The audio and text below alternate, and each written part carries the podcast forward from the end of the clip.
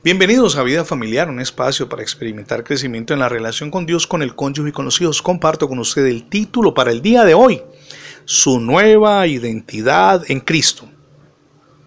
Con frecuencia y en medio de las conversaciones y charlas que se me permite impartir a través de la radio o con comunidades de creyentes a nivel local, me gusta preguntarle a alguno de los asistentes a la conferencia, ¿quién es usted?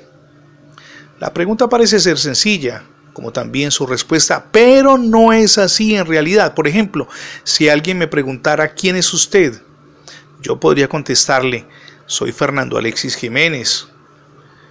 La persona me diría, no, ese es su nombre. Ahora la pregunta es, ¿quién es usted? Bueno, soy colombiano y particularmente de Santiago de Cali.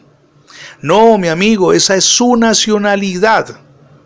Ahora bien, yo tengo una estatura determinada, una complexión física robusta, en fin, pero esa no es mi identidad. Si me hicieran trasplante de corazón, riñones o hígado, ¿seguiría siendo Fernando Alexis? Claro que sí. Si usted siguiera cortando trozos de mi cuerpo, oportunamente llegaría a mí, porque estoy en alguna parte de aquí pero quien soy yo es muchísimo más de lo que usted puede ver por fuera. Podemos decir que junto con el apóstol Pablo, y esto está en un texto bíblico maravilloso, a nadie conocemos según la carne.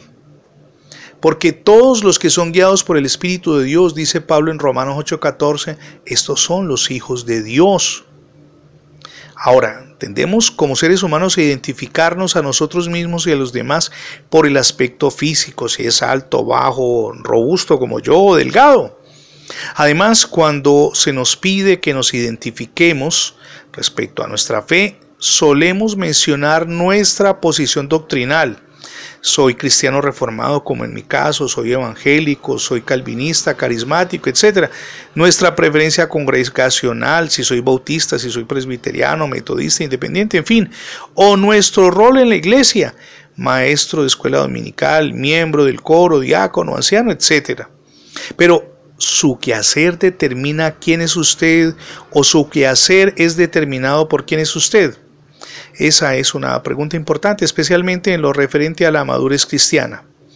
Yo me suscribo a la última posición. Creo que todo corazón eh, es moldeable por Dios.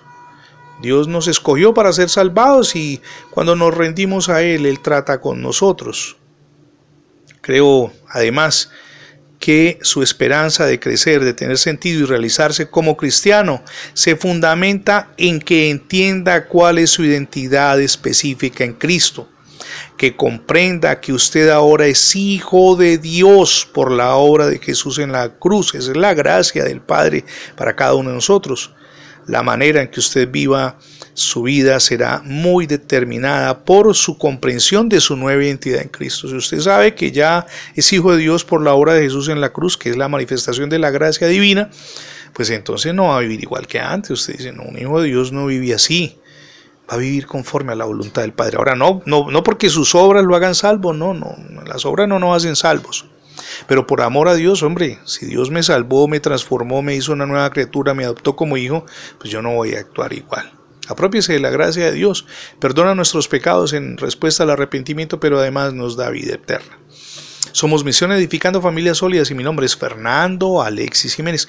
Dios les bendiga hoy, rica y abundantemente.